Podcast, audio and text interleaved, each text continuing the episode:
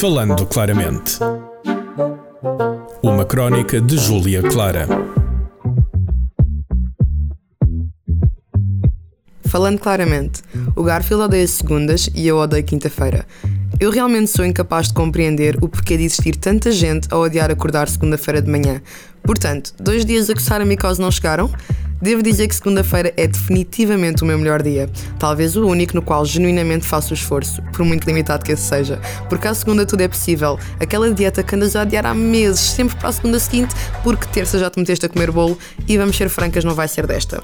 É o dia que estás mais aplicado nos primeiros 5 minutos de aula. Em suma, é o teu e o meu melhor dia. Mas quinta-feira meu Deus, a esse ponto eu já estou a morrer. Tenho o cabelo um caos e sinceramente me nega lavá-lo. A roupa não combina, os apontamentos relembram capítulos perdidos do Segundo Testamento, perdão aos ateus. Ou seja, já está uma confusão. E por mais exausta que eu esteja, quando chego ao final do dia, ainda falta sexta.